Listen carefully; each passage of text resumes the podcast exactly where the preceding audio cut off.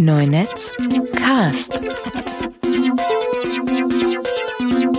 Gespräche über Wirtschaft im digitalen Zeitalter. Ich fand das ähm, irgendwie nur kurz irgendwie die kleine Anekdote am Rande. Ähm, ich habe irgendwie seit ein paar Wochen Yosemite irgendwie die Beta drauf. Oh, mutig. Auf dem Rechner. Auf, Ähm, auf dem ja, Arbeitsrechner? Auf dem Arbeitsrechner nicht mehr. Also ich habe ich habe tatsächlich, ich habe halt gewartet, bis irgendwie MJs und Igor und so sie jeweils installiert hatten und Bis meinten die, so. bis die aufhören zu fluchen. Genau, genau. ähm, also ich habe inzwischen, also ich habe das früher aktiver gemacht. Heute bin ich mehr so, okay, irgendwie mein Arbeitsrechner darf irgendwie nicht darf nicht irgendwie in Gefahr sein und Ja. ähm, warte deswegen immer sehr lang und dann also als irgendwie die beiden meinten so nö ist alles irgendwie inzwischen total entspannt gibt kaum Probleme ähm, habe ich dann auch mal installiert und da, da, also dieses Hand, die Handover-Geschichten sind halt wirklich richtig großartig. Also ich hatte zum Beispiel ähm, gestern ähm, die Quip-Webseite irgendwie mit unserem Dokument am Rechner offen und dann kann ich auf dem Telefon ähm, zeigt er mir dann quasi im Sperrbildschirm aber nicht Safari an, sondern tatsächlich die Quip-App. Und dann, wenn ich die hochschiebe, lande ich automatisch im Dokument in der Quip-App äh, auf dem äh, auf dem iPhone. Das ist ja praktisch. Das war, und das war dann schon so, okay, also das ist schon richtig intelligent, was er Ja. da jetzt irgendwie dann genau auch aufruft und so, also dass er erkennt, irgendwie das Pendant zur Webseite ist die App und nicht der Safari und so weiter. Das, Das, das, das, wus- das wusste ich gar nicht. Ich dachte, dass das da erstmal so am Anfang auf wenige Sachen wie so E-Mails und so ein paar Sachen. ja, genau, genau. ist. Deswegen, ich war auch, da war ich, da war ich wirklich überrascht, so, dass Ja. das schon so schlau ist. Ähm, und ist super. Also Handoff ist wirklich so eine total praktische, irgendwie, ach schnell hier weitermachen und so. Und das ist schon ziemlich cool. Das ist. Huh. Ja. ja. Also gut, ich, also ich warte, bis es offiziell. ja, bis ja, es es ist ja jetzt irgendwie, also wann, Müsste wahrscheinlich jetzt am bald, ne? 21. Ja, oder sowas. Ne? Genau. Ähm, Aufnahme läuft bei dir? Aufnahme läuft bei mir, ja. Äh, Hello, Johannes. Hello. Äh, heute die 50. Ausgabe äh, Neunetzcast. Ich habe es gerade noch mal auch noch mal rausgesucht, weil ich das nicht genau wusste, wann wann ich damit gestartet habe mit Markus mit der ersten Ausgabe am 24. November 2011, also jetzt bald drei Jahre. Ähm, ja, drei Jahre Podcast-Karriere. ähm, hat sich ja, äh, also vor, vor ein paar Wochen ja Neunetz FM gestartet. Da alles ein bisschen auf eine, auf eine bessere Basis gestellt ähm, und hat sich in den, in den Jahren ja ähm, sehr gut, also finde ich, ähm, sehr gut entwickelt. Wir haben jetzt, vielleicht, das ist für die Hörer vielleicht auch mal interessant, wir kommen jetzt bei den, bei den Hörerzahlen so im Schnitt immer sowas auf die 1100 bis, bis 1500. Ähm, ich glaube, die, die mit den meisten Hörern war, ich hatte es gerade hier nochmal offen, ah, wo steht es? Hier, die 41 ausgesprochen mit 1800 Hörern. Weiß nicht, vielleicht wollten alle hören, wie ich, wie meine Erfahrungen beim, beim Michael Friedmann waren, weiß ich nicht, was da. Das ist also sowieso so ein bisschen, wenn das so ein bisschen auch nach drei Jahren irgendwie sehr, sehr, sehr undurchschaubar, wo die, wo die, wo die Hörer herkommen, Mhm. die Hörerzahlen, weil ich nicht damit eigentlich gerechnet habe, dass es, dass es so stark schwankt. Also bei Exchanges, was wir bei, bei Exciting Commerce machen, ist es auch so, dass es auch ähm, teilweise sehr, sehr groß schwankt. Wir hatten da, ähm, da sind wir auch mittlerweile bei 1100 ungefähr so an Hörern pro, pro Episode. Und dann gibt es eine Ausgabe, da haben, haben wir äh, über, darüber gesprochen, wie, wie wenig die, die, die, der, der Onlinehandel immer noch Frauen anspricht, also wie wenig da äh, die Shops Mhm. darauf ausgerichtet sind, wie Frauen shoppen. Und die Ausgabe, da haben wir im Vorfeld noch gedacht, naja, das wird wahrscheinlich so und bei den 500, 600 Hörern rumdümpeln, weil das dann weiß was meistens so ein Thema ist, dass auch im Blog nicht so viel gelesen wird, weil natürlich dann immer Männer lesen, Männer wollen Männerthemen und dann so, ne, wenn man sich Mhm. nicht damit, wenn man sich viele dann äh, nicht damit beschäftigen, was natürlich ein Grundproblem der Branche ist, aber nicht nur da. Ähm, aber aus irgendeinem Grund ist das die populärste Episode geworden mit, mit, mit über 4000 Hörern. Also es ist, es und, und es, ähm, Soundcloud hat schon relativ gute Statistiken. Ich weiß nicht, ihr habt ja, ihr seid ja auch auf Soundcloud, ne, bei Ja. eurem Podcast. Ja. Aber es trotzdem, es ist, es ist für immer, für mich immer noch äh, schwer durchschaubar. Gerade auch, weil ich jetzt, wir haben den, den, den Feed von Neunetz, ähm, habe ich jetzt komplett zu Feedpress umgezogen. Hatte ich ja vorher bei Feedburner und dann habe ich das um, jetzt im, im, im Zuge des, des Umzugs nach Neunetz FM habe ich das komplett jetzt auf äh, Feedpress umgezogen. Und da gibt es mir eine, eine Abonnentenzahl an von irgendwas so 2100 was aber dann auch wieder nicht so richtig mit dem mit der durchschnittlichen Hörerzahl korrespondiert. Also das heißt sehr sehr undurchsichtig. Also nicht undurchsichtig, aber schwer schwer nachzuvollziehen irgendwie finde ich. Ja, es ist ganz interessant, nur diese, ähm, also man weiß nicht, inwiefern es technische Probleme sind, die äh, oder irgendwie die Auswertungen, die vom System falsch gelesen oder interpretiert werden und inwiefern es tatsächlich irgendwie ein schwankendes Hörerverhalten ist und von was das wiederum abhängig ist. So, und äh, also ich finde halt, also das ist ja nach wie vor einer der größten Aspekte, die mich in dieser ganzen Digitalkommunikation, digitale Produkte, Welt irgendwie so fasziniert, ist, dass ähm, wo wir jetzt plötzlich so viel messen können, erstmal feststellen, wie wenig wir eigentlich wissen und wie wenig ja. wir eigentlich auch wirklich wissen, was gut funktioniert, was gut ankommt, was irgendwie keinen interessiert. Ähm, NL Dash hat neulich so einen Blogartikel geschrieben, irgendwie nach, irgendwie seine, seine Erkenntnisse aus, keine Ahnung, zehn Jahren Bloggen oder, oder 15 Jahren Bloggen oder sowas. Und da war auch genau und dieser Punkt immer wieder, der immer auftaucht, so man hat keine Ahnung, welche Themen ziehen. Ja, so die Themen, bei denen man irgendwie sich wochenlang reinhängt und recherchiert und irgendwie aufbereitet die interessieren kein Schwein und dann so ein kurzer Gedanke, den man einfach nur mal eigentlich für sich selbst festhalten will, der äh, geht dann irgendwie viral. Ja. Ja. Um, ähm, und das ist nach wie vor, also mich, ich mag diese Dynamik, weil sie irgendwie so schwer antizipierbar ist und dadurch viel Möglichkeiten äh, lässt, neue Dinge auszuprobieren und viel zu experimentieren und eigentlich dann erst zu gucken, was auch funktioniert. Also ich finde immer noch dieses Konzept im Digitalen, dass du eigentlich 100 kleine Sachen starten musst und dann guckst, welche davon eigentlich irgendwie Traktion bekommen. Und da schiebst du dann nach, anstatt irgendwie auf das, auf die eine große Idee zu setzen. Das war immer äh, ein Konzept, was irgendwie in den, in der Agentur, in der ich früher war, sehr schwer durchzuziehen war, weil das natürlich so das komplett gegenteilige Denken ist, aber ich immer noch glaube, dass das eigentlich das Erfolgreiche ist. Ja. Ja, genau. Also das, das, denn als ich den Artikel gelesen hatte, habe ich das, habe ich auch gedacht, das kann ich, kann ich da auch genauso, genauso unterschreiben. Absolut, also ich, ich, ich blogge jetzt seit 2006, seit 2007 über, über äh, Internetwirtschaftsthemen.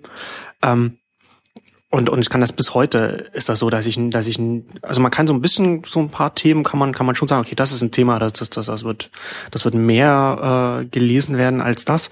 Aber welches, welches dann wirklich ein, ein, ein Brenner wird, also welches dann Hit wird, kann man halt wirklich schwer vorhersehen. Also als, als ein Beispiel, vielleicht, ich habe vor zwei Jahren oder so, das, das kann ich mich jetzt immer noch daran erinnern, habe ich irgendwas recherchiert und bin auf Wikipedia über die Zahl gestoßen, wie viel wir äh, an, an äh, äh, Urheberabgaben an äh, Ver Verwertungsgesellschaften pro Smartphone so bezahlen müssen. Also und habe ich das nur kurz Wikipedia zitiert und auf, auf den Blog gestellt, weil ich das ganz interessant fand, war abends um neun oder so. Mhm.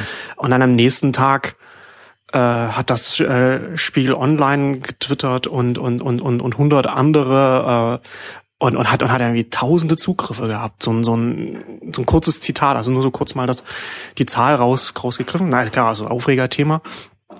Aber habe ich damit auch nicht, auch nicht gerechnet. Und das sind halt sowas. Äh, ist ganz, ist ganz interessant. Und dann nee, ich hatte, ich hatte genau das jetzt auch gerade. Ich habe äh, irgendwie Samstagmorgens irgendwie Artikel in Instapaper gelesen und einen ziemlich spannenden Artikel so über die Sachen, die wir uns irgendwie, also die irgendwie so in dieser, in dieser Maker-Do-it-yourself-Szene so, die da irgendwie so diskutiert werden und, und dem man irgendwie gerne anhängt und so die, die, äh, die Mythen. Ähm, und da fand es einen schönen Artikel, der irgendwie schön kritisch reflektiert hat und in der Regel mache ich dann sowas, ähm, packe ich irgendwie in Buffer rein, damit es irgendwie montags oder sowas schön per Twitter und Facebook rausgeht, weil irgendwie am Wochenende niemand das liest, schon gar nicht irgendwie Samstagmorgen, wo alle irgendwie entweder pennen oder am Brunchen sind oder was auch immer man hier in Berlin so macht.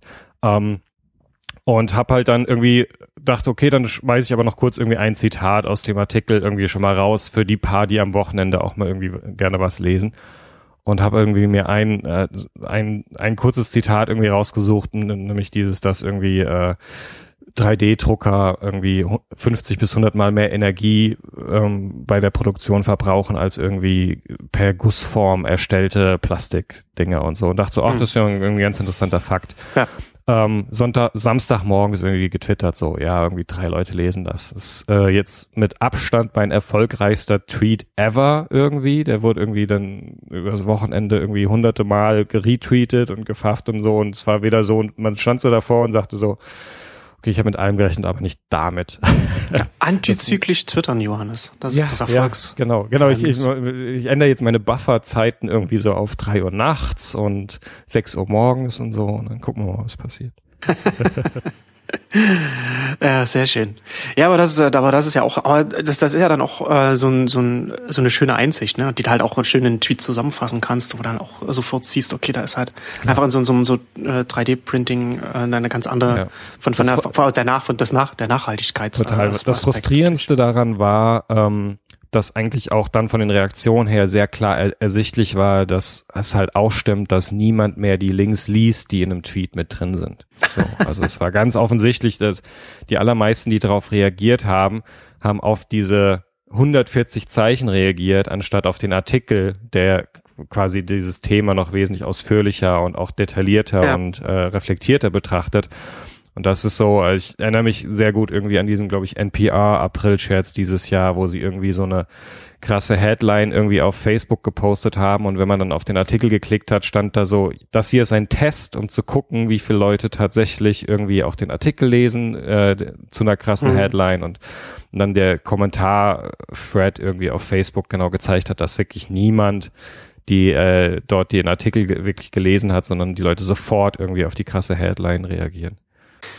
Ja, ich habe da, ich habe da jetzt auch immer so viel darüber nachgedacht. Ähm,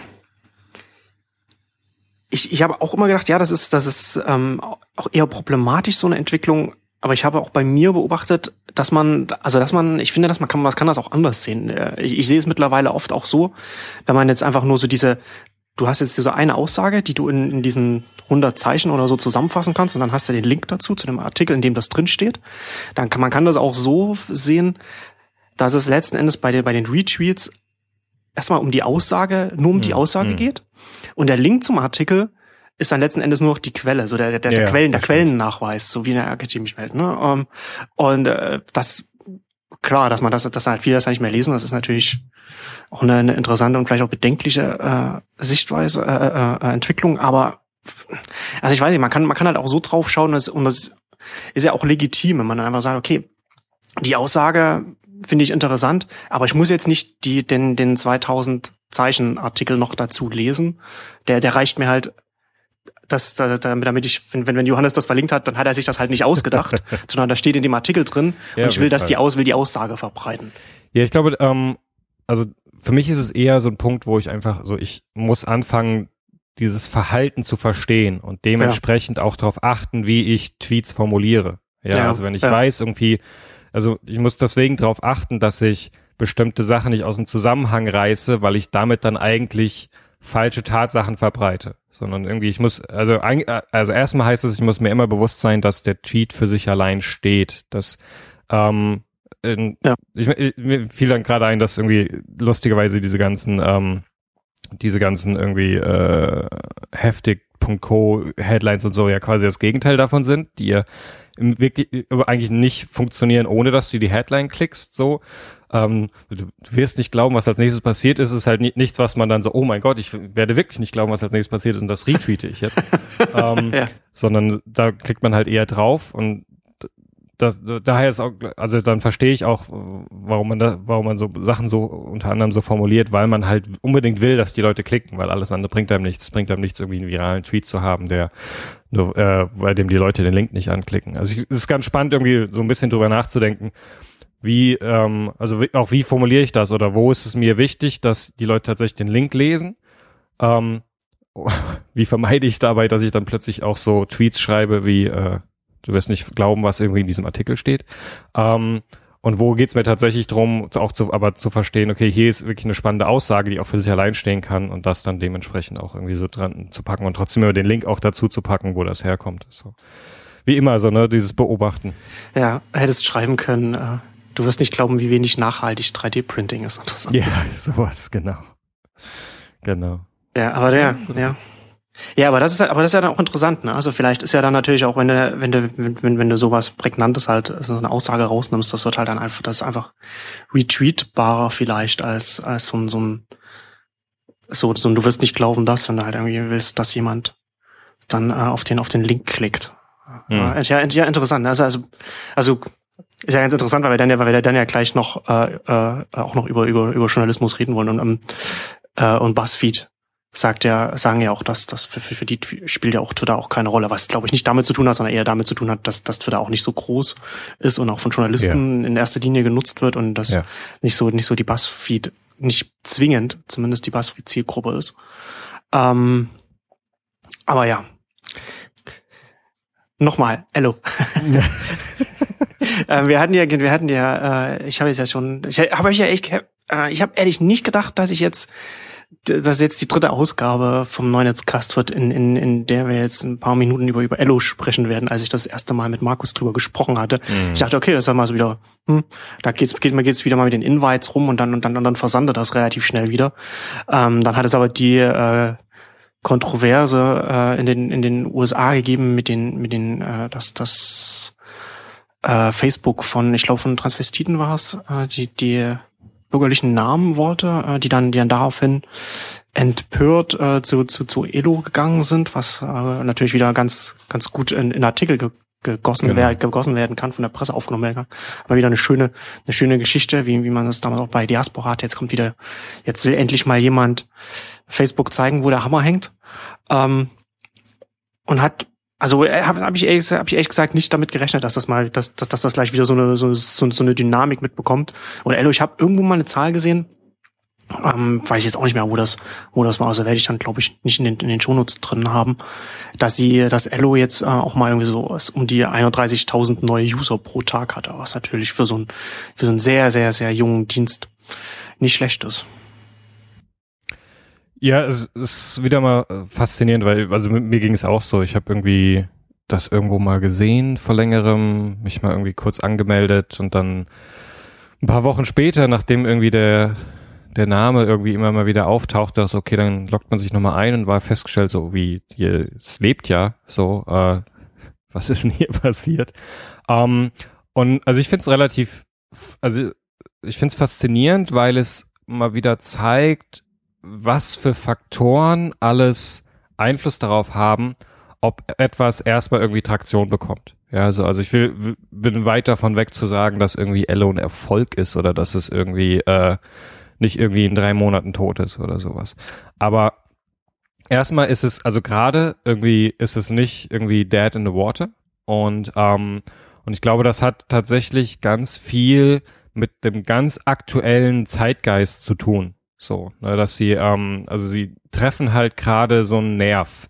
So irgendwie, äh, der irgendwie die Frustration mit Facebook und irgendwie den vielen anderen irgendwie äh, Social Networks ist irgendwie auf einem besonders hohen Peak irgendwie. Ähm, ist irgendwie das ganze äh, Snowden klingt immer noch irgendwie mit rein, ähm, Beobachtung bla und sich dann natürlich irgendwie mit so einem Ding zu starten, ähm, wo man sehr stark irgendwie äh, nochmal als Anti-Social Network kommt. Ähm, für mich halt tatsächlich auch faszinierend aus einem anderen Kontext. Also es sind halt nicht irgendwie die die typische Silicon Valley Hacker-Szene, die irgendwie hier versucht, eine Alternative zu machen, sondern tatsächlich aus einem Design-Background äh, kommt, ähm, die irgendwie einen frischen Ansatz machen. Und ähm, und das war, glaube ich, erstmal das, was dann so Aufmerksamkeit gibt. Ja, ähm, für mich war die Kontroverse jetzt um Ello total spannend, wo dann irgendwie äh, unter anderem rauskam, dass sie irgendwie von einem Vermont Venture Capital Firma irgendwie, ich glaube, 400.000 Seed Money äh, bekommen haben.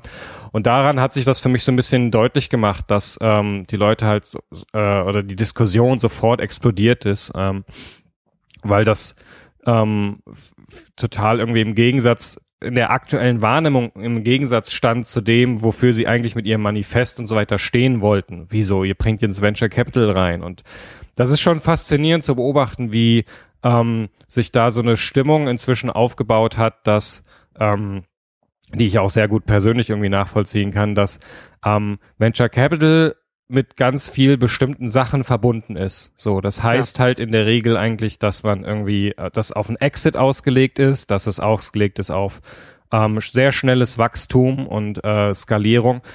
Und ähm, mir tun sie da fast so ein bisschen leid, weil ähm, es war auch sehr spannend, irgendwie so ein bisschen die Statements dieses Venture Capitalist zu lesen, der so, wir sind hier irgendwie nicht Silicon Valley, wir sind irgendwie Vermont, wir haben irgendwie komplett andere Vorstellungen irgendwie, ähm, aber wo so VC so ein Label schon geworden ist, ähm, was halt für eine bestimmte Vorgehensweise steht und wo allein davon, dass sie von jemandem Geld angenommen haben, für Leute schon, die so, okay, ah, ihr habt uns verraten und verkauft und irgendwie das Wobei man ja dazu falsch. sagen muss, dass sie es auch nicht von sich aus bekannt gegeben hat, sondern dass es erst äh, über Andy Bio rausgekommen ist, was natürlich unglücklich für sie ist, dass es das so gelaufen ist. Auf jeden Fall total unglücklich ähm, für sie, auch weil sie, glaube ich, wenn sie das irgendwie von vornherein klarer irgendwie formuliert hätten, das irgendwie hätten auf jeden Fall einfach quasi abfangen können, weil sie sagen so irgendwie, wir haben Geld reingenommen, aber hier ist der Background, das und das sind die Leute, aber daran meine ich so, dass ähm, da geht's dann auch nicht mehr irgendwie um, um rationale Vorstellungen, ja. sondern die Leute sehen VC und das ist für sie gerade so ein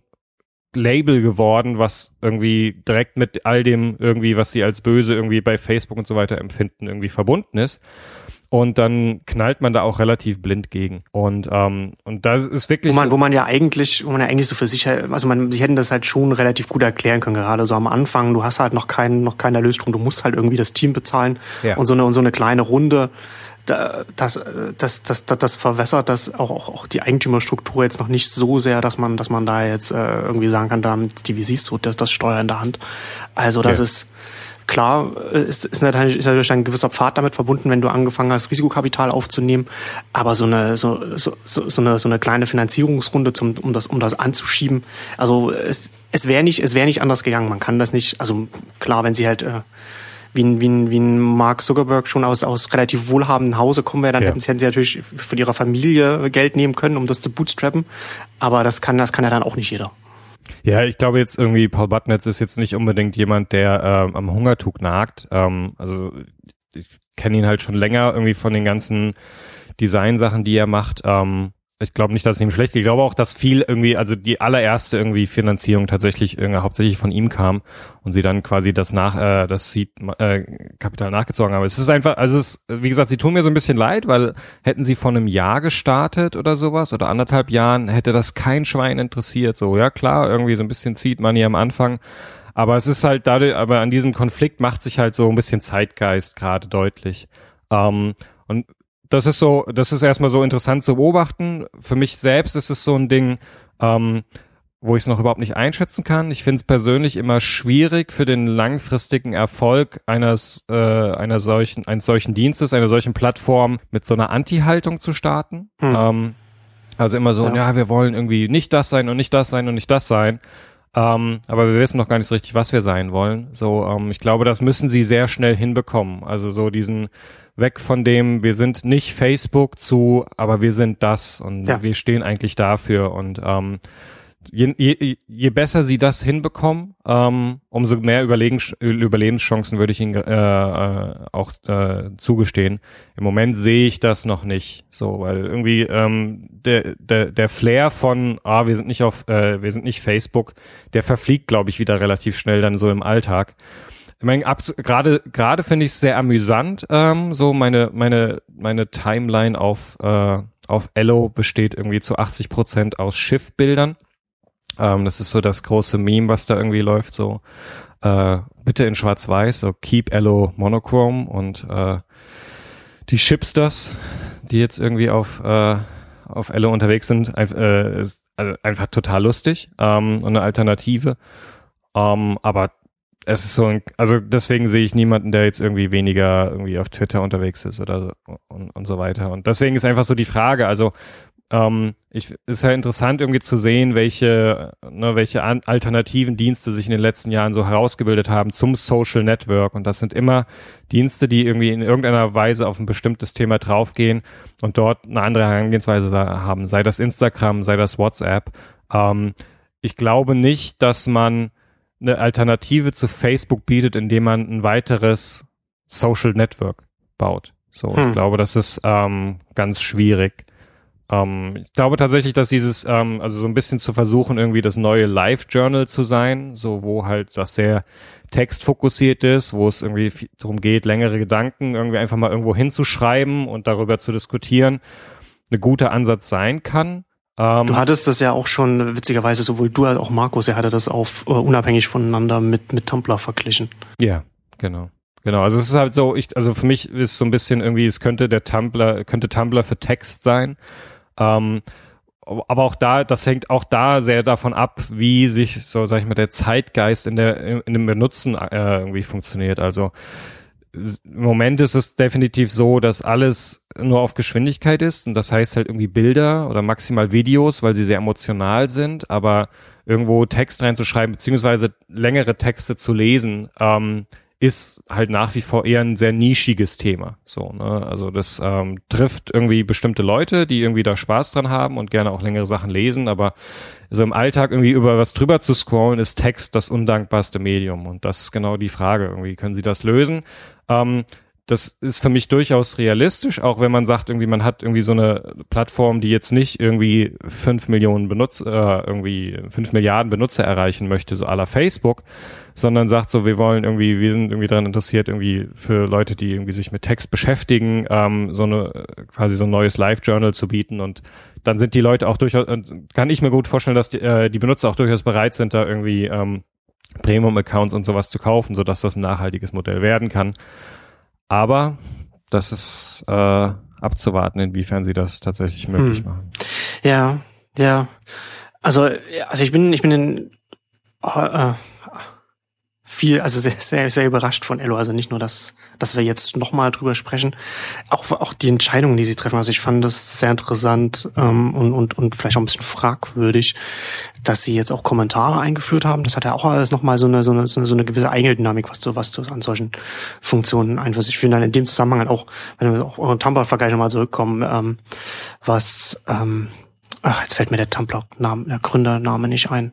David Karp. David Karp, genau. David Karp hat, hat mal auch, auch also in Interviews auch, auch ausgeführt, warum äh, Tumblr von Hause aus keine, keine Kommentare mitbringt.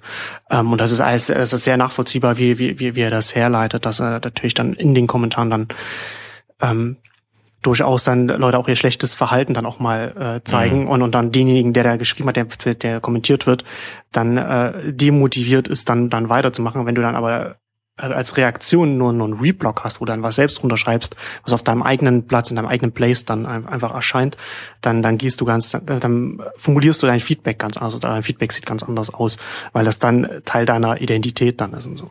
Also, hab das jetzt mal ganz grob zusammengefasst, wie er das, wie er das beschrieben hat, das ist durchaus, durchaus, ähm, äh, interessant, auch weil, auch weil das, auch weil das zeigt, dass man, dass man darüber nachdenken muss, nicht nur welche Vorteile so eine Funktion, oh cool, wir können jetzt kommentieren, sondern auch äh, oder unsere, unsere User können jetzt kommentieren, sondern welche Nachteile das äh, oder welche Kosten damit verbunden sind, wenn, so eine, wenn du solche Interaktionsfunktion reinbringst. Und auch hier ja auch wieder so dieser Vergleich, ja, Facebook zieht ja hier auch wieder nicht, weil letzten Endes du bist ja auf Du hast auf Elo hast du wieder die asymmetrische Vernetzung, wie du sie auf Twitter hast, was ja, was ja erstmal eine Öffentlichkeit bedeutet. Du hast keine, keine Privatheit, du hast keine symmetrische Freund, Freundesbeziehungen, wie du es auf Facebook hast. Also Elo ist jetzt, wie ihr schon gesagt habt, mehr mit Tumblr vergleichbar oder, oder halt was auch naheliegend ist, so ähm, Google Plus. Na, weil du hast halt, du hast halt keine, du hast keine Zeichenbegrenzung. Du kannst da kommentieren. Äh, du hast, du hast den Stream von, von, von den, von den Freunden, denen oder, oder den Personen, denen du folgst. Deswegen ist halt dieser, dieser Facebook-Vergleich auch erstmal, das, das muss ja, das, das geht zwingend erst einmal in, in eine andere Richtung, was, wie, wie, wie sich die Interaktion da auf der Plattform da, da entwickelt. Aber ähm, ich finde da tatsächlich interessant, wenn man sagt, okay, wir wollen nicht über Werbung finanziert wir wollen uns nicht über Werbung finanzieren, sondern wir wollen uns darüber finanzieren, dass äh, Nutzer uns bezahlen für, für Zusatzfunktionen. Und das kann ja dann ähm, ein Beispiel, was Sie genannt hatten, irgendwie, dass man dass man dafür was bezahlt, dass man noch einen zweiten Account anlegt. Ne? Und da geht es ja dann schon Richtung Power-User oder Richtung Publisher oder wie auch immer man das dann nennen will. Und da kannst du natürlich schon, wenn du so eine Ausdifferenzierung machst bei deiner, bei, bei, deinen, bei deinen Nutzern, äh, so eine Segmentierung, kannst du, kannst du ja durchaus ähm, da ansetzen. Äh, für, für die einen machst du es kostenlos, für die anderen machst du halt Zusatzfunktionen, die die benutzen wollen, machst, mach, machst du kostenpflichtig. Wird interessant sein, also ich finde es auf jeden Fall spannend dann zu beobachten, welche wo sie dann ansetzen, wo sie dann den, den, den Freemium-Cut machen werden, ähm, äh, mit welchen Preisen sie arbeiten werden. Äh, deswegen fand ich auch App.net so spannend, weil sie ja auch diesen, in diese Richtung gegangen sind und da einfach mal was, was probiert haben. Und ich glaube, dass es, dass es äh, einen Platz für, für Social Network, welche Richtung das auch immer dann sich dann entwickelt, gibt, dass, dass das über Freemium arbeitet, weil es aus diesem Geschäftsmodell heraus sich Möglichkeiten geben, die du, die du nicht hast, wenn du werbefinanziert ist. Also wir sehen, wir haben es ja in den letzten Jahren bei Twitter gesehen, welche Grenzen eine Werbefinanzierung hat. Dann kannst du eben nicht eine API anbieten, die, äh, die, die, die, die, die den nackten Datenstrom rausgibt und das dann irgendwie dargestellt werden kann und, und jeder Entwickler kann das irgendwie selbst machen, weil du musst die Umgebung kontrollieren, du musst kontrollieren, dass du, damit du deine Werbung anzeigen kannst, damit du die reinbringen kannst. Ähm, und das kannst und so etwas kannst du natürlich dann als, als ein Elo oder ein App.net kannst du natürlich anders machen. Du kannst in Richtung, sehr viel stärker Richtung Plattform gehen oder du kannst halt ganz andere Sachen machen. Also ich hatte ja bei App.net eigentlich auch äh, erwartet, dass sie, dass sie Funktionen einfinden, die so zum Beispiel so Richtung, äh, Richtung Tumblr zum Beispiel gehen, so dass du dein, dein App.net Account auf eine eigene, äh, eigene Domain setzen kannst und mit einem eigenen Theme vielleicht noch und dann hast du halt wirklich ein richtiges Microblocking, so wie man es halt mit Twitter nennt. Ne? Aber letzten Endes ist ja Twitter ist ja kein richtiges Microblocking, sondern du hast halt dein dein User-Account und und äh, äh immer und uns halt immer in, ist halt, ist halt immer ein Twitter-Profil. Und du kannst und da kannst du halt mit so einem mit so einem App.net oder mit Elo könntest du halt den den den Nutzern halt mehr Möglichkeiten geben, das auch vielleicht auch Ahnung, professioneller aufzuziehen oder, oder persönlicher zu machen oder was auch immer. Also so Richtung Tumblr oder was eigentlich noch ein besserer Vergleich ist, ist halt was, was WordPress macht, ne? dass du halt dann, dass du halt auch so verschiedene Sachen dann ein bisschen, ne? aber WordPress.com ist ja auch äh, Freemium ähm, und dann halt auch noch WordPress.org. Da, das, da, da wird es ja dann interessant, wenn du es dann halt nicht nur, du hast nicht nur deinen zentralen Server, auf den dann halt alle ihre, ihre Profile haben, sondern dass du dann da auch irgendwie eine, eine dezentrale Komponente reinbringst. Nicht, weil dezentral äh, heißt, ja, das ist dann, das ist besser, da haben wir, äh, äh, weil, weil, weil, weil wir das dann auf unseren eigenen Servern haben, sondern weil es eine eigene Dynamik mitbringt. Ne? Also wenn ich jetzt halt meine, mein Blog mit meinem eigenen WordPress betreiben kann, kann ich meine, kann ich meine eigenen Plugins dann reinmachen und da habe ich viel mehr, viel mehr Spielraum und, und als WordPress äh, Betreiber oder, oder, oder Blogger dann in, in dem Falle dann viel mehr Möglichkeiten, was ich damit machen kann und kann dann professioneller was machen und so weiter und so fort. Also die Dynamiken, die es dann daraus ergibt, die, die machen es dann für mich letzten Endes spannend, was daraus werden kann. Nicht, dass man sagt, so wir sind jetzt, wir sind kein Facebook und wir haben keine Werbung, mhm. sondern die Frage, was können, was können wir machen, wenn wir sagen, wir, wir finanzieren uns nicht über Werbung, sondern über, über das, über das Anbieten von, von, von Funktionen, die wir kostenpflichtig machen.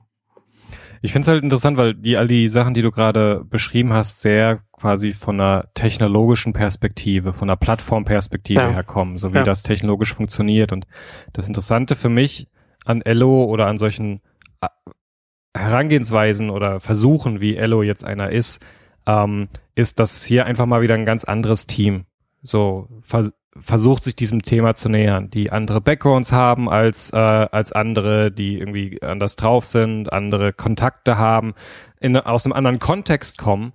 Und ich finde es einfach spannend zu beobachten, wie sie aus diesem anderen Kontext heraus dieses Thema angehen. So, also wo sie, ich glaube zum Beispiel, dass, äh, oder ich würde vermuten, dass wir bei Ello sehr lange auf eine API warten werden, weil ähm, ich glaube, sie weniger von so einem Plattform-Technologie-Denken getrieben sind, sondern mehr von einer Ästhetik und einem, äh, ja, so einem äh, Gefühl für, also so ein Design-getriebenes, irgendwie, wie, wie hm. fühlt sich das hier an? Was machen wir hier drauf? Wozu dient uns das in unserem Alltag? Und einem Alltag, der, glaube ich, anders aussieht als ein Alltag ähm, von Leuten in Kalifornien oder sehr technologiegetriebenen Leuten. Und ähm, meine Hoffnung ist tatsächlich. Meinst du das? Meinst du das, dass, dass, dass Ihnen das einen Vorteil bringt oder oder dass das ein Nachteil? Ich glaube, äh, mir geht es gar nicht um Vorteil und Nachteil, sondern es geht, ich glaube einfach nur, dass sie dadurch andere Sachen im Blick haben. Ja. Und ähm, und ich einfach gespannt bin, ob sie das in neue Ideen umsetzen können. Und Ideen, die wir bisher noch nicht hatten, weil wir bisher immer eher stark aus einer bestimmten Richtung gedacht haben. Ähm, wir jetzt, die uns irgendwie stark mit Technologie und äh, irgendwie äh, diesen Unternehmen beschäftigen. Und ich einfach gespannt bin, ob sie irgendwie mit einer Dynamik kommen oder mit einem Konzept, mit einem, mit einem Pattern, wo wir nicht drüber nachgedacht haben, aber was aus ihrem Alltag oder aus dem, wie sie Technologie benutzen, total Sinn macht. Ja, und ähm, ich finde das immer wieder spannend. So, es gibt, wir hatten neulich irgendwie so, ein, so eine lustige ähm, Geschichte, wo irgendwie äh, Igor und ich irgendwie hier im, äh, in einem Restaurant Mittagessen waren und Igor hatte irgendwie das äh, iPhone 6 ganz frisch und das ist auch mal wieder lustig zu sehen, weil er wahnsinnig viel drauf angesprochen wird und äh, quasi überall, wo er, wo wir irgendwie zu Mittag essen und er irgendwie das Ding in der Hand hat, irgendwie die Bedienung grundsätzlich immer fragen so, ah, ist das iPhone 6? Ah, spannend und so weiter. Also es ist total lustig auch zu sehen, wie so eine Diskussion um Technologie irgendwie mitten in der Gesellschaft ist oder sagen wir mal mitten in Berlin ist. Ähm, immer vorsichtig mit der Bubble. ähm, und dann irgendwie ähm, ähm, die ähm, die, äh, die die Kellnerin irgendwie in dem in, in, in dem Restaurant äh, so völlig selbstverständlich so ja klar ist irgendwie groß so weil äh, und äh, für sie war auch so eher so ja auf jeden Fall irgendwie wenn das 6 Plus, weil ähm, sie hat das, sie hat, äh, und es war auch klar, dass sie und irgendwie ihr Umfeld total irgendwie auf das, auf die, das, das Große wollen, weil sie haben es eh den ganzen Tag in der Hand, sagen sie. Und dann hat sie uns, äh, und wir so, ja, aber man kommt irgendwie mit dem Daumen ja irgendwie nicht mehr irgendwann hin. Und dann hat sie uns gezeigt, so, wie sie, äh, sie hat halt irgendwie relativ große Hände so und hat dann irgendwie, sie hat uns dann gezeigt, wie sie irgendwie so, so einen Griff drauf hat, mit dem sie ganz schnell irgendwie das Telefon hoch und runter schiebt, um halt Sachen zu erreichen und so. Und das war so, und, und für uns, die irgendwie so in unserem eigenen Bubble drin sind, war das so, ach krass, okay, ja, irgendwie, ja, macht Sinn, so, ne? Und ähm, hm das ist, ich mag diese Situation total gerne, wo so die eigene Blase so ein bisschen irgendwie angestochen wird. Man feststellt so, nee, es gibt andere Kontexte in, äh, von Leuten, wie die Technologie benutzen und wie die mit diesen Themen umgehen, wo andere Sachen viel näher liegen, die wir denken so, aber das ist doch alles viel zu groß, so, ja, und andere Leute so, nee, es muss, muss sollte immer größer sein, weil das passt für mich viel besser. Und das ist genau das, was ich irgendwie auch bei Ello denke also ich einfach gespannt bin, was dieses Team für Ideen ähm, produzieren wird, was für sie irgendwie Priorität hat ähm, und was da für Patterns rauskommen. Und ähm, vielleicht werden sie es nicht unbedingt schaffen, daraus ein nachhaltiges Businessmodell zu machen, aber meine Hoffnung ist, dass sie zumindest irgendwie unsere Wahrnehmung bereichern von dem, was man damit auch machen kann oder wie sowas auch funktionieren kann. Und ähm, dann schauen wir mal. Also Alternativen ist immer wieder das, wo es irgendwie, wo ich merke, so das ist für mich so wichtig geworden, so zu überlegen, ist das, was wir jetzt kennen, das einzige Mögliche oder oder gibt's Alternativen? Kann man das auch anders machen? Kann man das auch anders erfolgreich machen? Ähm, weil ich das immer ganz wichtig finde, um sich besser entscheiden zu können. Ja, ja.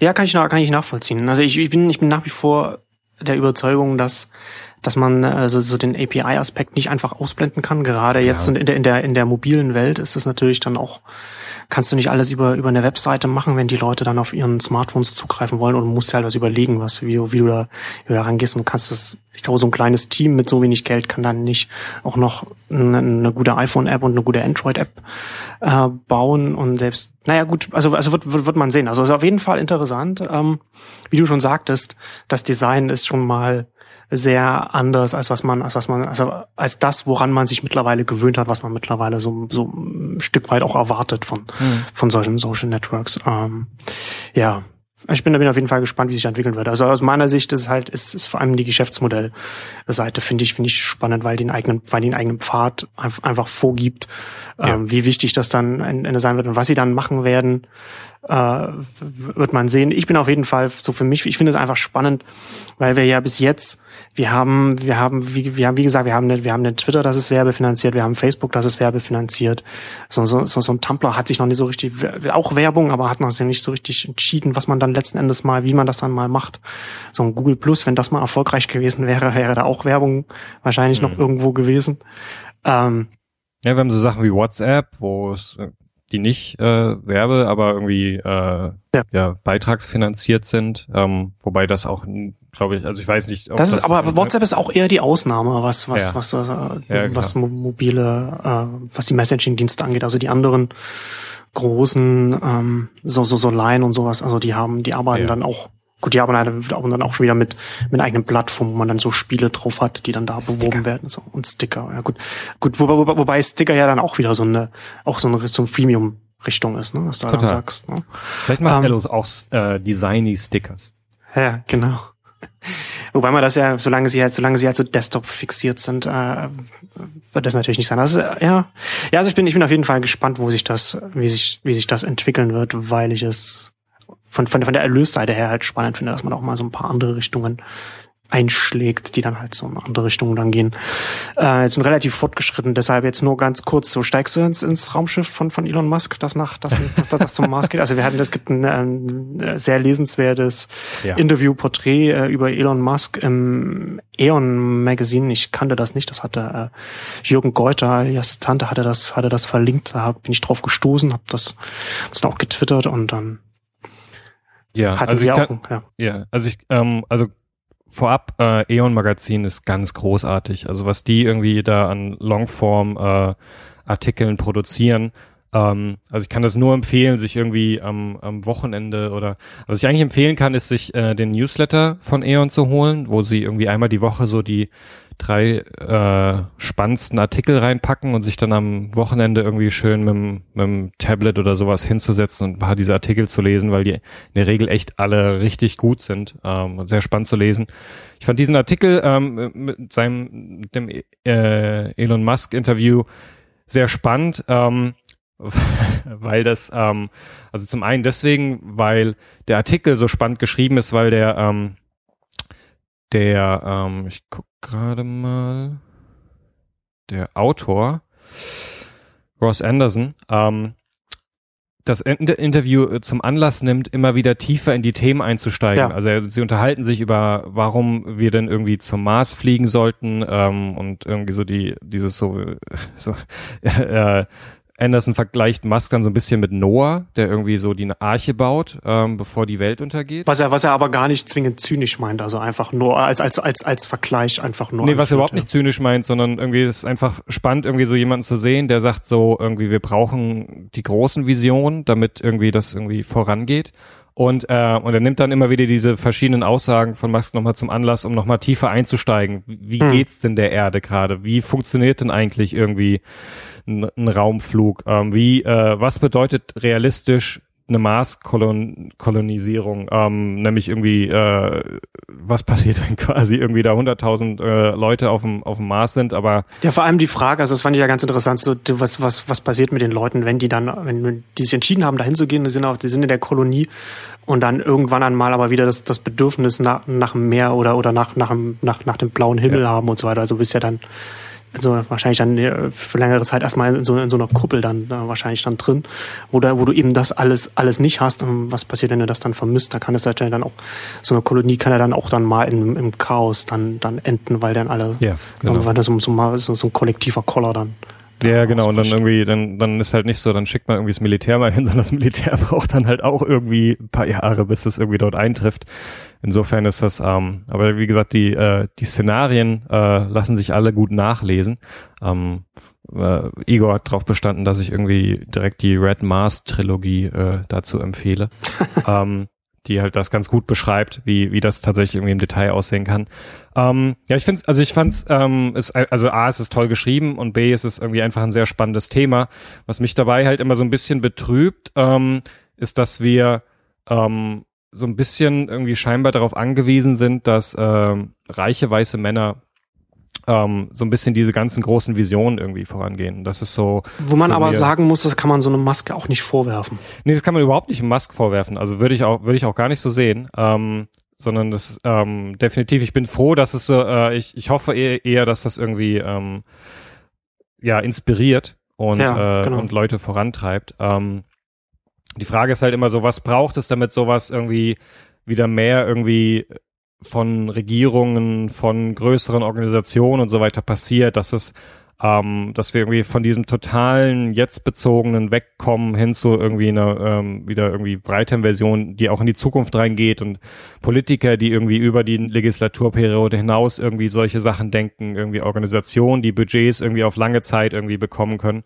Ähm, ich finde es halt ganz interessant, weil natürlich irgendwie immer auch so ein bisschen dieses, äh, äh, also was ich dabei immer irgendwie ganz, äh, ja, so ein bisschen wie, wie drücke ich es aus? Ähm, faszinierend finde ist, dass irgendwie ja ähm, die aktuelle Iron Man äh, so ein bisschen irgendwie die Autoren äh, sagen, sie haben es so ein bisschen auf Elon Musk irgendwie äh, sich von ihm inspirieren lassen. Also sie haben irgendwie Elon Musk vor Augen, wenn sie irgendwie den Charakter von von äh, Iron Man in den aktuellen Kinofilm irgendwie äh, entwickelt haben, wobei ich glaube, dass ihm nicht ganz irgendwie recht wird, weil ich glaube nicht, dass er so äh, egozentrisch äh, und der Playboy ist von dem, was man irgendwie so bisher jetzt von ihm mitbekommt. Ähm, aber auch da, äh, und ich finde das immer insofern ganz, ganz äh, faszinierend, weil ja quasi irgendwie auch immer dieser große, ähm, die große Schwierigkeit oder das, der große Kampf, den Iron Man äh, äh, mit sich selbst austrägt, dieses irgendwie das Genie zu sein, was diese großartigen Sachen entwickelt und irgendwie ähm, damit irgendwie die Welt rettet, ähm, aber auch dadurch irgendwie, ähm, äh, aber er einmal alles von ihm abhängt. So, ne? und das ist halt irgendwie jetzt, wenn irgendwie unser ganzer ähm, unsere, unsere, unsere Raumfahrtbestrebungen ähm, oder die Raumfahrtbestrebungen der USA davon abhängen, dass irgendwie Elon Musk sie mit äh, mit Raum äh, mit mit Raketen versorgt, dann ist das irgendwie, dann kommen Einzelne in so eine Situation von Macht rein, die nie ganz gesund ist. So und deswegen heißt das nicht, dass irgendwie Elon Musk aufhören soll, äh, Raketen zu bauen, sondern das heißt, dass wir gucken äh, äh, oder das wichtig ist zu gucken, wie wir in Zukunft irgendwie eine Industrie anleiten, die nicht irgendwie an einzelnen Leuten dranhängt. Ich finde ich finde es total beeindruckend von ihm, wie, äh, und das kommt in den, gerade zum Ende des Interviews raus, wie er, sehr stark er auch darüber nachdenkt, was passiert denn nach mir? Wie geht das weiter? Also, wo er irgendwie sagt, ich möchte halt irgendwie SpaceX nicht irgendwie einem Einzelnen irgendwie übergeben, der dann irgendwie nur noch irgendwie short-term irgendwie auf die Gewinne guckt, sondern lieber in irgendeine Hände einer Institution oder Organisation geben, die auch weiterhin irgendwie diese langfristige Vision hat, die ich auch habe.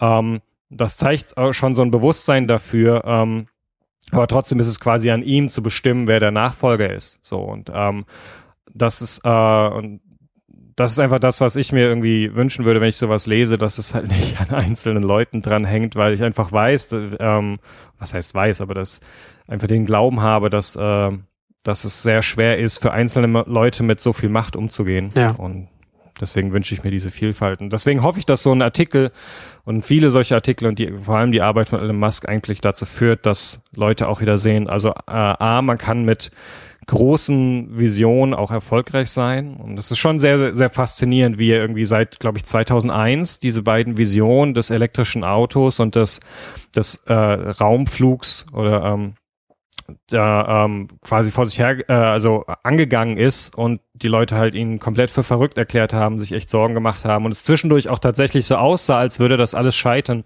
Ich glaube so 2006, 2007 war Tesla praktisch pleite und irgendwie die drei Raketen, die ersten drei Raketen von SpaceX sind irgendwie äh, nach direkt irgendwie explodiert. Ähm, so, also es ist auch keinerlei Garantie gewesen, dass das irgendwie alle schon schon funktionieren wird.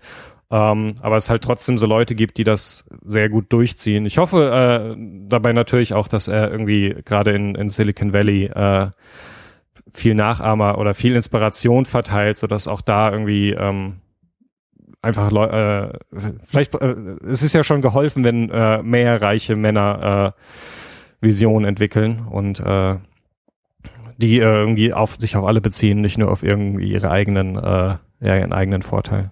Ja. Muss ja nicht immer irgendwie die, die äh, Hackerkolonie auf dem See sein. wer, wer, wer, wer nicht weiß, was damit gemeint ist, ist auf Peter Thiel bezogen. ähm, ja, ich fand das auch, ich fand das auch interessant, dass er, äh, was du, was du jetzt auch so ein bisschen hast angedeutet hast, ähm, dass er, dass, dass er SpaceX auch so ein, also er sieht das ganz deutlich auch in, in, in, in, in, dem historischen Kontext. Ich fand da zum Beispiel auch ganz interessant, dass, dass er, dass die Idee von SpaceX letzten Endes auch darf, daraus entstanden ist, also, ich weiß nicht, ob das jetzt stimmt, aber der Mythos, den, den Musk jetzt verbreitet, dass er 2001 irgendwann mal sich hingesetzt hat und einfach mal äh, wahrscheinlich so nach, nach, nach, nach PayPal dann mal was was sie, sich gelangweilt hat zu Hause und einfach mal vor die vor die Webseite von von der NASA gesetzt hat und geguckt hat, wann der nächste äh, äh, ich glaube, Flug zum Mond oder irgendwas, so geguckt hat, wann, wann das nächste geplant ist und dann nichts gefunden hat. Also es kann da nicht sein, dass wir da nicht mal, dass es da nicht mal Pläne gibt, was, was dann jetzt kommt. Und dass er dann in, und, und was ich sehr nachvollziehen kann, was er dann auch beschreibt, ist, also zum einen, dass, äh, dass, dass, wenn man sich ein bisschen mit, mit, mit, mit, mit Science Fiction und mit, mit, mit, mit Zukunft, mit grundsätzlich mit der Zukunft unserer Zivilisation auseinandersetzt, dann kommt man relativ schnell zu dem Schluss, dass, dass wir als, als, als Spezies äh, auf auf jeden Fall Kolonien auf anderen Planeten oder auf andere Planeten auch äh, uns verbreiten müssen, wenn, wenn wir eine langfristige Überlebenschance haben wollen. Langfristig heißt jetzt tausend Jahre und, und mehr. Also wenn, wenn wir nur auf der Erde bleiben, dann äh, würde uns irgendwann das gleiche Schicksal erleiden wie die, wie die Dinosaurier oder vielleicht jetzt, man weiß ja nicht, was in den nächsten hundert Jahren, wenn jetzt die Singularität uns, der, der, der, wenn, genau. wann, wann jetzt, wann jetzt Golem kommt und, und uns alle auslöscht oder Skynet oder was auch immer. Na, aber, aber also es, das ist, es ist ja auch diese, diese, diese Frage, die jetzt ja auch immer in, in, in bei, bei Futurologen oder, oder vielleicht auch ich, ich, ich weiß nicht so richtig, in welchem, welchen, wie ich den Bereich äh, umschreiben würde. Mhm. Ähm, aber die Frage, die sich ja stellt, ist, wenn, wenn es, wenn es, wenn es so viele Planeten in unserem Universum gibt, auf dem Leben entstehen kann und das Universum schon so alt ist, müsste es relativ viele intelligente Zivilisationen geben, die technisch in der Lage sind, dem ihren Planeten zu verlassen. Warum hat uns noch niemand kontaktiert? Ja. Und die und die die Schlussfolgerung daraus, dass uns noch niemand kontaktiert hat, also eine davon ist, dass äh, in der Entwicklung von Zivilisationen irgendwann ein Punkt kommt, an dem die Zivilisation äh, in der Lage ist, sich selbst komplett auszulöschen oder irgendeine Katastrophe einfach ein, äh, ein, eintreten kann und, und diese Katastrophe wohl relativ relativ wahrscheinlich äh, oder zumindest, zumindest oft auftritt. Also es, es eine ist zumindest eine nachvollziehbare Erklärung. Und um das und, und diese anderen Katastrophen zu umgehen, ist es einfach ist es einfach durchaus schlüssig zu sagen, okay, wir, äh, wir müssen als Spezies uns einfach überlegen, wie wir, wie wir die Erde auch verlassen können, wie wir uns, wie wir uns ausbreiten können. Und was er dann halt auch sagt, ähm, damit das, damit das funktioniert, müssen wir, brauchen, brauchen wir als erstes eine Kolonie auf dem Mars, weil erst wenn wir eine Kolonie auf einem, also wenn, wenn, wenn, wenn wir ein, wenn, wenn wir Menschen haben, die auf einem anderen Planeten leben, erst dann haben wir den, den, den ökonomischen Anreiz, überhaupt äh, die, die Reise durch, durch den Weltraum äh, äh, immer immer effizienter zu machen. Ja, also wenn du halt du hast zwei Punkte und dann dann äh, dann dann dann, dann, dann, dann, gibt es Unternehmen, die sich einfach dann damit beschäftigen oder, oder auch, auch dann ist es auch für Regierungen dann auch sinnvoll, sich dann dass sich dann äh, mehr damit zu beschäftigen. Und das fand ich das fand ich einen ganz spannenden Punkt, den er da reingebracht hat, dass dass es steht und fällt mit der quasi mit der ersten Kolonie, mit dem ersten mit dem ersten Schritt. Und wenn wir den nicht machen, dann kommt alles andere ja. nicht. Und das und das ist der ja. und das ist der schwerste. Ähm, also wer, also ich komme, ich komme ja immer, ich komme immer von, von, vom ökonomischen äh, Blick heraus. Und hier ist es auch, finde ich auch extrem wichtig, weil das mit so vielen Ressourcen verbunden ist, dass du einfach dir überlegen musst, wie, wie, wie, wie kannst, wie komm, wie kommst du an diese knappen Ressourcen, die du für so ein riesiges Vorhaben äh, ähm, mhm. brauchst. Und ja, das fand, das fand ich halt also auf jeden Fall dieses, dieser ganzen, diesen historischen Blick fand ich da ähm, schon extrem spannend. Auf jeden Fall. Ähm, also ich habe nochmal nachgeguckt, das heißt übrigens das äh, Fermi-Paradox. Ähm, dieses hm. so, ah, ja, genau, warum, warum genau. wurden wir bisher, haben wir noch keine äh, Alien-Rasse entdeckt? Where is everybody? Ja. Ähm, ich, ich schick dir nochmal einen Link äh, für die Show Notes. Gibt es einen ganz schönen Artikel zu, der da nochmal irgendwie so die verschiedenen äh, Thesen durchgeht. Ähm, ist ja, ja, also ist äh, definitiv. Ähm, ist so dieses so, wie kommen wir auf den Weg dahin? Ja, so ich meine, wir sind ja scheinbar wieder äh, auf dem Weg in den Kalten Krieg. Äh, ne? ähm, vielleicht doch dann wieder irgendwie das, das, das Wettrüsten mit, mit Russland. Ja, äh, sehe ich, sehe ich ja, sehe ich ja nicht so. Das ist nein, ja, das nein, ja ganz, ganz, äh, es ist, ist eher ein schwächelndes Land. Also Putin, klar, der ist, der ist halt, der, der, der, der, ist, der ist ein bisschen wahnsinnig. Aber äh, interessant ist natürlich, man, man, man hört ja immer mehr, man, also man liest, man sieht ja immer mehr Artikel, so dass, dass gerade so die, die Eliten äh, in, in Russland dann eher so gucken, wie sie, wie sie da rauskommen. Und man, und, und auch, also wenn du, wenn du halt auch ein Entwickler bist, ne, was, was, was halt heute auch immer wichtiger wird für eine Wirtschaft, äh, du, bist, du bleibst ja nicht in Russland. Du gehst Nein, doch, ich, also gehst, ich, das war auch eher als Scherz gemeint. Okay, okay. aber das ist halt dieser, ähm, also es ist dieser, es ist halt immer wie so, was sind die Kontexte, in denen solche Dinge möglich sind? Ja, ja also ohne ja. den Kalten Krieg wäre die, äh, der Flug zum Mond, glaube ich, nicht passiert. Ja. So, also genau. zumindest auch nicht in, de, in, in diesem Zeitrahmen. Ja. ja. Ähm, und das, so, das sind halt so die Kontexte, die dafür nötig sind. Ähm, und das, äh, ob man die nun irgendwie schwarze Schwäne nennen möchte, solche, sol, solche Events ähm, oder oder nicht, dass sowas möglich ist, und halt auch irgendwie ähm, ne, diese, also diese ganze Stimmung der 60er Jahre irgendwie, die, äh, die das alles möglich gemacht hat. Und das ist für mich halt immer wieder die Frage so, was, was braucht es, um, um solche ähm, Themen anzugehen? Ähm, und was kann man dazu beitragen? So, und ich finde es, äh, und deswegen finde ich auch aus dem Blickpunkt ist dieses Interview oder dieser Artikel so spannend, weil er einfach diesen Horizont so aufmacht und dann sagt so, das, das brauchen wir eigentlich, da muss es hingehen. So und wahrscheinlich, und, und vielleicht braucht es gerade irgendwie einzelne ähm, Leute mit Vision und extrem großen Portemonnaie diese Dinge vorantreiben. So und ähm, das ist immer noch äh, für mich immer äh, relativ schwer abzuschätzen, wie ähm, also wie irgendwie Musks eigene irgendwie Interessen da auch sind. Ähm, aber erstmal ist es von all von all den irgendwie Leuten, die ich irgendwie in, in aus dem quasi Silicon Valley Umfeld sehe, irgendwie der, der, ähm, der irgendwie am spannendsten irgendwie Sachen antreibt, irgendwie, beziehungsweise irgendwie eine klare Vision hat, was er machen möchte, irgendwie am, äh, am ehesten noch irgendwie Bill Gates, der so das Pendant ist, der irgendwie die Probleme irgendwie auf der Erde lösen möchte. Ähm, und ähm, das ist eigentlich eine gute Kombination. so, ähm, ich hoffe einfach, dass das irgendwie, dass das vielleicht, vielleicht äh, setzen solche Sachen dann irgendwie auch in Zukunft so einen Standard, wo dann irgendwie Leute, die irgendwie durch Tech-IPOs irgendwie plötzlich verdammt viel Geld haben, ähm, so ein, so ein öffentlicher Druck da ist, äh, jetzt nicht irgendwie den, den Hedonist rauszuhängen, aber mal gucken. Ja. Ja. Spannend auf jeden Fall. Ja, natürlich. Es wäre wär natürlich besser, wenn es, wenn es so Behörden wie die NSA, wenn die mehr Geld hätten, als, als, als sie haben, aber das haben sie nicht. Und es, was, was natürlich auch positiv ist, dass es so ein SpaceX gibt. Wenn du jetzt ein Ingenieur bist bei der NSA und du bist frustriert und du gehst und, und, und, und du willst da Du nicht mehr die sein. NASA, oder? Was habe ich gesagt? NSA? Ja. NASA, oh Gott, oh Gott, ja, das, ist mir, das passiert mir so oft, dass ich, wenn ich, wenn ich was, wenn ich NSA, Ich ja, musste, NSA. ich, muss, ich musste kurz innehalten, als du meintest, es äh, wäre auch gut, wenn äh, Behörden wie die NSA mehr Geld hätten. Oh Gott, So. jetzt geht jetzt fällt mir das schon, jetzt geht, jetzt geht mir das schon so, wenn ich das, wenn ich, wenn ich rede. Ich mir, mir geht das schon beim Lesen. Ich habe, ich habe neu, habe vor ein paar Monaten schon getwittert, ähm, dass dass, dass die NASA ein Öffentlichkeitsproblem hat, weil jedes Mal, wenn ich einen Artikel zur NASA sehe, ähm, als erstes als NSA lese. Und dann Ja. erst, erst beim zweiten, beim zweiten Blick mir das erst auffällt. Und jetzt fange ich schon auch schon so an zu reden. Ja, nee, die, Na die, die NSA braucht natürlich nicht mehr Geld, äh, die, die, die, N die NASA natürlich. Ähm, aber was, es ist, ist natürlich, es ist, wenn es ein SpaceX gibt, dann kann so ein In- Ingenieur, der bei der NASA nicht mehr glücklich ist, immerhin dahin gehen und weiter an, an der Raumfahrt arbeiten Mhm. und geht dann nicht äh, in die Automobilindustrie oder oder oder oder, oder zu- zur Schiffsfahrt und, und, und, und, baut, und baut dann Tanker oder so Ja. etwas. Ne? Und das ist das ist halt schon, das ist halt schon, das, sind- du hast also ganz viele Sachen dann, dann drin. Das ist schon auf jeden Fall, ja, ist auf jeden Fall ein sehr spannendes Interview, sehr spannendes, spannender Artikel. Ja, jetzt haben wir die Stunde schon voll und wir sind gar nicht Ja. zu unserem Hauptthema gekommen. Wir haben einen Cliffhanger hier. Beim nächsten Mal werdet ihr nicht glauben, was ihr von uns zu hören bekommt. Genau. Und bis dahin, ähm, was ich noch sagen wollte, äh, nochmal, um am Anfang mal zurückzukommen, wer, wer den Podcast gut findet und wer, ähm, der kann gerne auch mal auf iTunes mal eine Bewertung schreiben. Das würde uns auch helfen, dass man da besser mal iTunes mal besser gefunden wird. Wir haben, also als ich letztes Mal geguckt habe, war da noch keine einzige Bewertung. Also wenn das, also wer, wer, wer der, wer, wer gern, wer der Erste sein möchte oder die Erste, würd, würden wir uns auf jeden Fall ähm, darüber freuen. Und dann, genau, dann enden wir jetzt mit dem, mit dem Cliffhanger.